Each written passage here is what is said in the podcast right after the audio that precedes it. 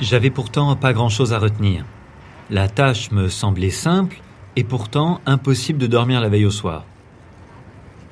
Cela faisait des semaines que je regardais des tutos sur une chaîne YouTube pour trouver les bons mots, les bons gestes. Enfin, je veux dire, c'est pas le genre de mission qu'il faut prendre à la légère. J'avais aucune idée du temps que me prendrait ma mise en condition. J'avais scruté un nombre important de forums pour avoir des retours et des conseils d'anciens professionnels. Tous semblaient aujourd'hui heureux et fiers d'avoir participé à cette expérience. En y regardant de plus près, je me disais qu'il devait y avoir erreur sur le casting. Je n'avais à aucun moment la tête de l'emploi. Enfin, les types étaient tous galbés comme des vendeurs de planches de surf.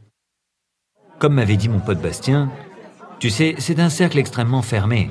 Une occasion comme celle-ci, tu l'auras pas deux fois. Alors, je me préparais une infinité de textures pour la voix.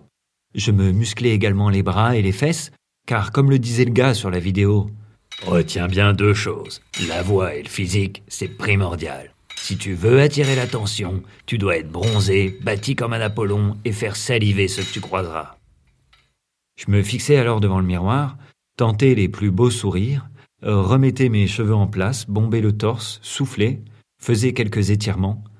J'avais vraiment l'air pas bien malin en slip de bain planté au milieu de mon 20 mètres carrés parisien. À cette époque, je vivais avec Sophie, nous avions emménagé l'été dernier. Elle me regardait alors d'un air moqueur, avec parfois dans le regard une once de fierté. Elle m'encourageait avec des Tu vas être un vrai tombeur, le Parisien le plus famous de la Côte d'Azur. Et puis merde, un entretien comme celui qui m'attend, ça mérite de la sueur et des larmes. J'en avais bavé au jardin du Luxembourg à marcher avec des poids dans chaque poche pour me rendre compte de la difficulté du métier. À peine avais-je fait 200 mètres en courant que mon front ressemblait à celui de Johnny après son concert à Bercy.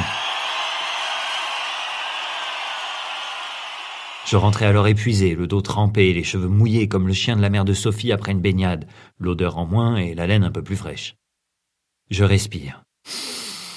Expire profondément. Ferme les yeux.